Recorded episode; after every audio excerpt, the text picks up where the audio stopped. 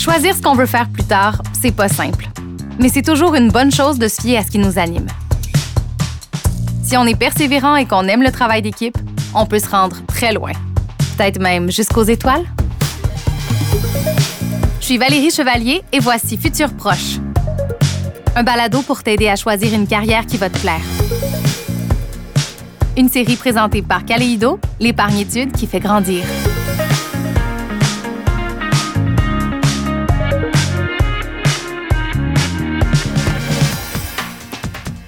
Je m'appelle Julia, j'ai 16 ans et je suis en secondaire 5. Salut Julia. Allô? Donc là, tu me parles de Laval où tu étudies en ce moment en secondaire 5. Quelles sont tes matières favorites? La chimie euh, et les mathématiques. C'est mes deux matières les plus fortes.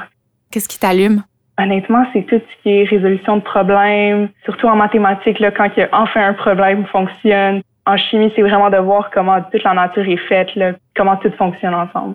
Puis au niveau du domaine où tu veux t'en aller, est-ce que tu veux poursuivre dans les sciences? Oui. Qu'est-ce qui t'intéresse? Tout ce qui est le côté santé, et la médecine, tout ça. Je suis vraiment passionnée comme de la biologie, là, puis comment le corps humain fonctionne et tout. Tu as d'autres avenues aussi qui t'intéressent, mais que tu n'es pas certaine d'avoir envie d'explorer? Euh, oui, il y fond l'astronomie, tout ce qui est par rapport à l'espace. Il y avait le droit, mais ça, c'était un peu mon, mon troisième choix, un peu plus loin. Tu as quand même un plan A, un plan B, un plan C. Ouais. C'est quoi tes qualités humaines? Je dirais que je suis vraiment empathique. J'ai de la facilité à comprendre les autres. Je suis sociable, je suis toujours à l'écoute. Je suis quand même souriante.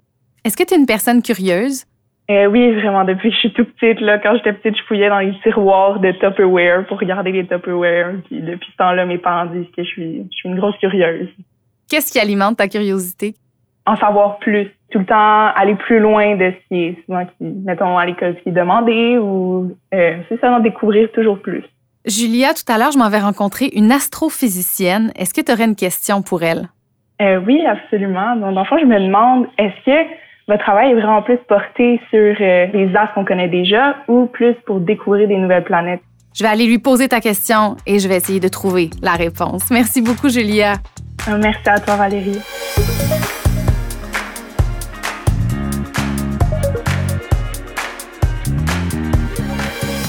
Je suis Nathalie Wallet et j'ai littéralement toujours la tête dans les étoiles. Autrement dit, je suis astrophysicienne à l'Université de Montréal.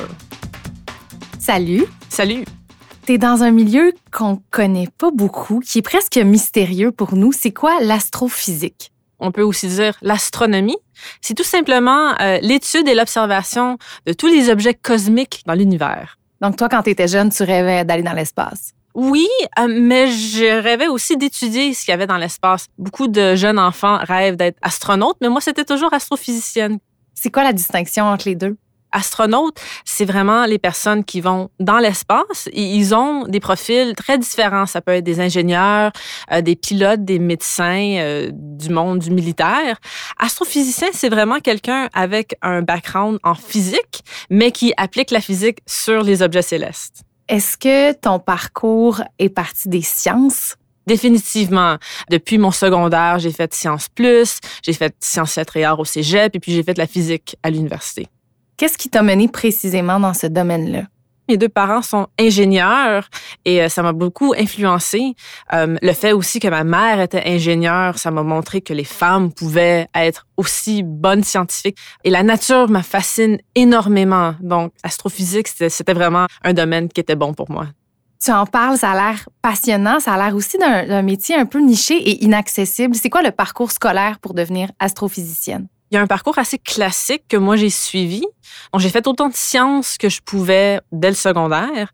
Et ensuite, j'ai fait un, un baccalauréat en physique à l'université McGill. Un doctorat, c'est très utile quand même. Donc, euh, il faut aimer l'école. Donc, j'ai fait une maîtrise et un doctorat en physique et en astronomie.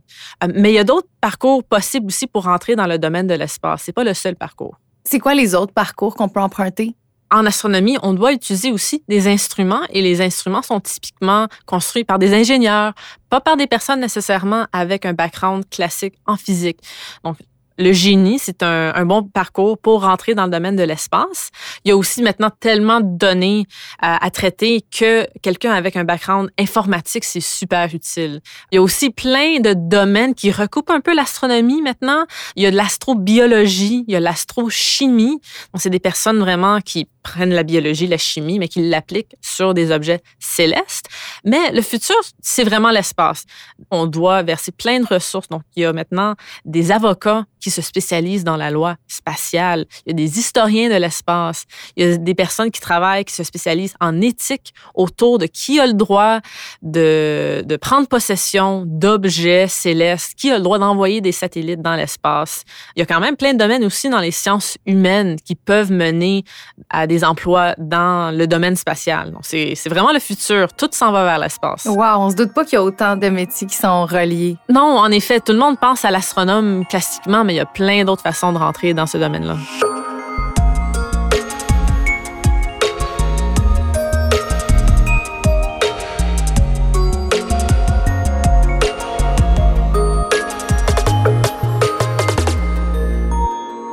Tu parles très bien euh, à quel point la communication, c'est important? Beaucoup des scientifiques ont leur euh, financement des fonds publics. Donc, on le doit au public d'expliquer qu'est-ce qu'on fait avec leur argent? Il faut se faire convaincant, il faut écrire des belles demandes, faire des belles propositions. Donc, la, communication en général, c'est très important. Je pense que l'astronomie, c'est une science assez unique et spéciale.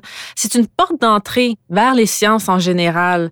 Pas tout le monde va nécessairement vouloir euh, travailler avec des boulons et des vis pour devenir un ingénieur ou euh, travailler avec des liquides en chimie ou peu importe. Tous les enfants adorent les trous noirs, les extraterrestres et les exoplanètes. Donc, si nous, on peut être des bons ambassadeurs pour la science en général, je pense que plus d'enfants vont vouloir aller en science et c'est un peu notre devoir de le faire. De quoi a l'air une journée type dans ta vie? en plus d'être astrophysicienne qui fait de la recherche, je fais énormément de vulgarisation scientifique et aussi de gestion de projet. C'est assez dur pour moi de parler de journée typique parce que ça change énormément je peux passer ma journée à faire des entrevues. Mon record, je pense que c'est 20 entrevues en une journée. Quand la première image d'un trou noir est sortie en 2019, c'était vraiment une journée très occupée. J'ai des collègues qui m'aident à créer des programmes éducatifs. Euh, je crée du contenu, beaucoup de lecture, d'écriture. Mais quand je fais de la recherche, c'est énormément de temps de programmation sur un ordinateur. Il faut aimer les ordinateurs. Est-ce qu'il faut aimer travailler en équipe ou un astrophysicien, ça travaille souvent seul? Il y a quand même une image assez classique de l'astrophysicien, peut-être cheveux ébouriffés, qui travaille tout seul dans son coin, mais c'est pas du tout comme ça maintenant. C'est extrêmement collaboratif. Typiquement, les équipes peuvent être une douzaine de personnes, une vingtaine de personnes, mais certaines grosses équipes ont des centaines de membres. Et c'est du travail collaboratif internationalement. Donc, ça nous permet aussi de voyager pour se rencontrer ensemble. Toi, est-ce que tu observes beaucoup le ciel ou tu as plus le nez dans des livres, dans de la recherche? Un peu le ciel, euh, c'est vraiment euh, les, les beaux moments que j'ai dans ma carrière contrôler un télescope de 10 mètres, c'est quand même impressionnant.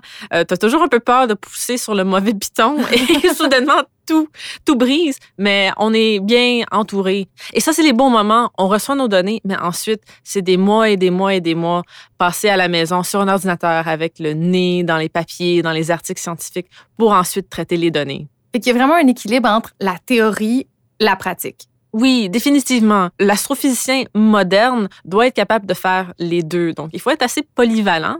La plupart des astrophysiciens sont tombés en amour avec le ciel, avec leurs yeux, avec l'observation du cosmos. Parce que c'est des beaux sites, c'est vraiment des beaux ciels étoilés. Donc, si jamais on prend des pauses pendant les nuits d'observation, on peut quand même profiter du beau ciel, voir la Voie lactée, voir les étoiles. Et ça, j'aime beaucoup ces moments-là. Tu parles de télescope. Je pense que tu travailles sur des gros projets en ce moment. Hein? Définitivement. Donc, euh, je suis super emballée et chanceuse de faire partie de la mission du télescope spatial James Webb. Est-ce que tu connais le télescope Hubble? Oui. Mais ça fait quand même 31 ans qu'il est dans l'espace. Donc, euh, il commence à se faire un peu vieux. Ça fait plusieurs décennies maintenant qu'on prépare pour la relève. La relève, sa succession. Et James Webb, ça va être un télescope trois fois plus large euh, qui va regarder dans la lumière infrarouge, pas la lumière visible. Finalement, il va être lancé plus tard cette année, à l'automne 2021.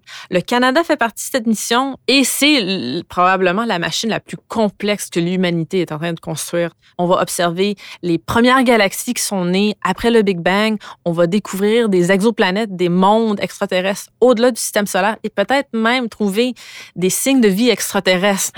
Ça doit être super grisant. Oui, et c'est super collaboratif. Donc, je peux travailler avec l'Agence spatiale canadienne. J'ai des collègues à la NASA. Je voyage un peu partout dans le monde. Je suis allée visiter le télescope quand il était en laboratoire en Californie. Et moi, mon rôle, c'est la coordonnatrice scientifique au Canada. Donc, j'agis un peu comme un pont entre l'équipe scientifique et le public pour bien vulgariser toutes les belles découvertes qu'on va faire. C'est quoi les principales qualités que ça prend pour faire ton travail? Être capable de faire du bon travail d'équipe. Être collaboratif, c'est très important. C'est très interconnecté euh, avec plein de personnes partout au monde. faut être curieux vraiment pour savoir poser c'est quoi les bonnes questions, mais aussi, ça va pas nécessairement être les bonnes questions immédiatement. Donc, être persévérant, c'est très important.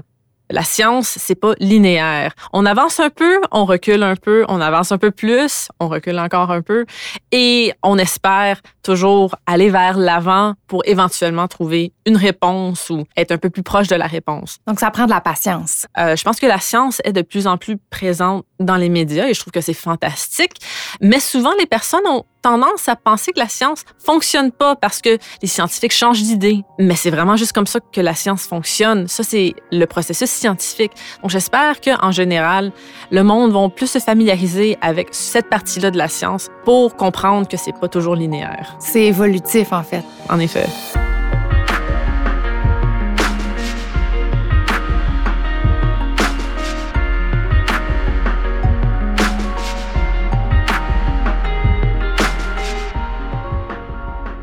J'ai parlé plutôt à Julia qui se demandait est-ce que ton travail est plus porté sur les astres qu'on connaît déjà ou plus à découvrir des nouveaux astres?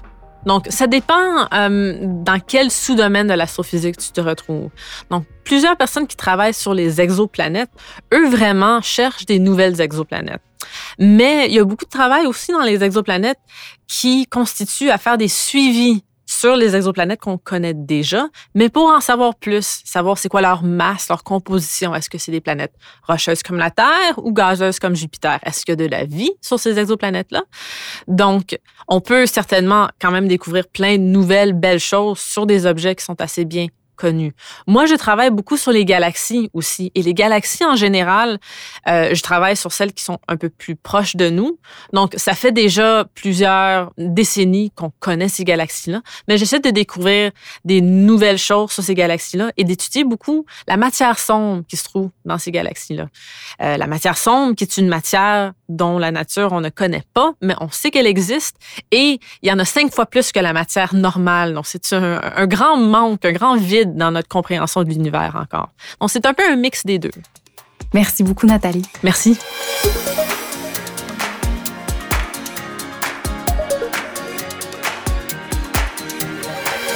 Quand j'écoute Nathalie, je trouve ça fascinant de voir comment une passion lui a permis d'aller aussi loin que ça. Le parcours qu'on vient d'entendre est assez classique. Josie Senneville, conseillère en orientation, est-ce que c'est habituel, un parcours comme celui-là? Ben oui, des fois, on voit des gens qui sont passionnés euh, de leur profession, de leur métier, euh, ou qui sont passionnés par quelque chose de façon générale dans la vie. Ce qui est intéressant avec les passions, c'est que souvent, ça vient nous renseigner sur nos intérêts d'une façon évidente. Puis par la suite, ben c'est certain que c'est possible et même souhaitable de transposer sa passion dans un programme d'études et puis plus tard dans un métier. Évidemment, il y a des jeunes qui n'ont pas de passion précise, puis qui ont plus de difficultés à identifier euh, leur filon parce que des fois, ça s'exprime d'une manière un petit peu plus subtile. Ben là, je leur dirais qu'il y a des petits trucs. Euh, il s'agit d'être attentif à ce qui capte ton attention naturellement. Pense par exemple à des activités où tu es libre de contraintes. Euh, c'est quoi les intérêts spontanés qui s'expriment? Dans ces moments-là? Euh, c'est de penser aussi quelles sont les activités qui te procurent de l'énergie, qui te procurent du plaisir? Puis quand on s'intéresse à plusieurs choses, ben c'est d'essayer de trouver le thème, la catégorie qui revient de façon récurrente. À quel point notre environnement ou notre entourage a un impact sur notre choix de carrière?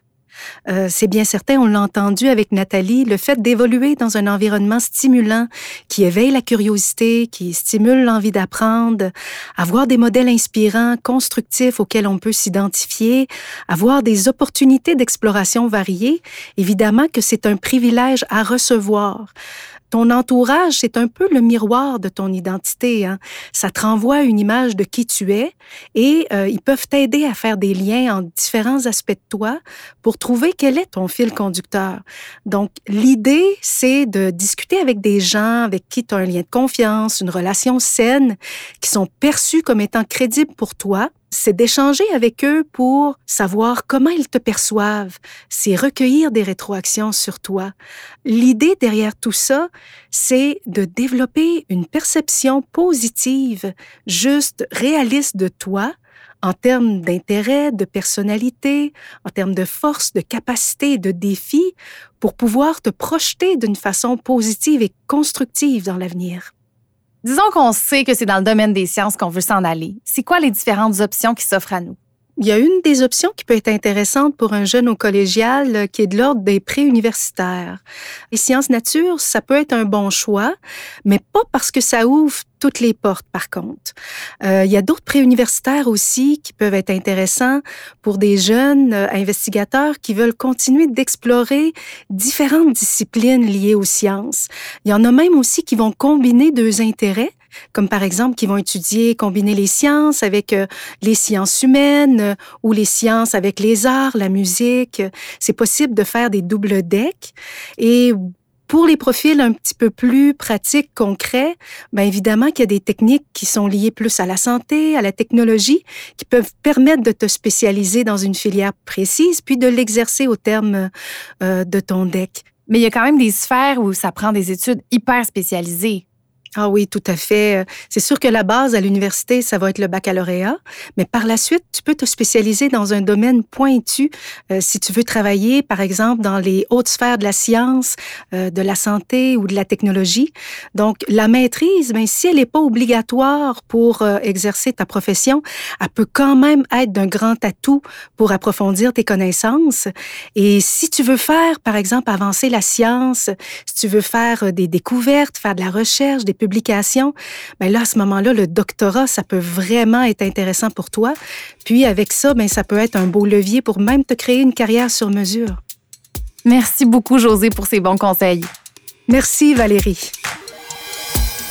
Futur Proche est une production de Caléido, l'épargne étude qui fait grandir. Merci à Nathalie Ouellette, astrophysicienne, et à notre étudiante Julia, qui m'a le plus marqué puis surprise, c'est vraiment que Nathalie touche à beaucoup de choses dans son métier, comme que ce soit des entrevues, que ce soit de la recherche, des entrées de données. Donc, euh, le fait que c'est pas juste euh, une chose, mais que ça touche à plusieurs euh, aspects. Tu as aimé cet épisode de Futur Proche? N'hésite pas à le partager et à nous suivre sur ton application balado préférée ou sur kaleido.ca oblique balado. Tu pourras découvrir d'autres choix de carrière qui pourraient t'intéresser. Je contribue à sauver des vies du haut désert. Autrement dit, je suis pilote d'avion ambulance. Je travaille à la défense des droits humains et de l'environnement. Donc, en d'autres mots, je suis juriste. Je m'appelle Alex Loisel, je suis amoureux de la terre et des animaux. Autrement dit, je suis agriculteur. À l'animation, Valérie Chevalier. Réalisation, Geneviève Bro. Conseil en orientation, José Senneville. Création, Coyote Audio.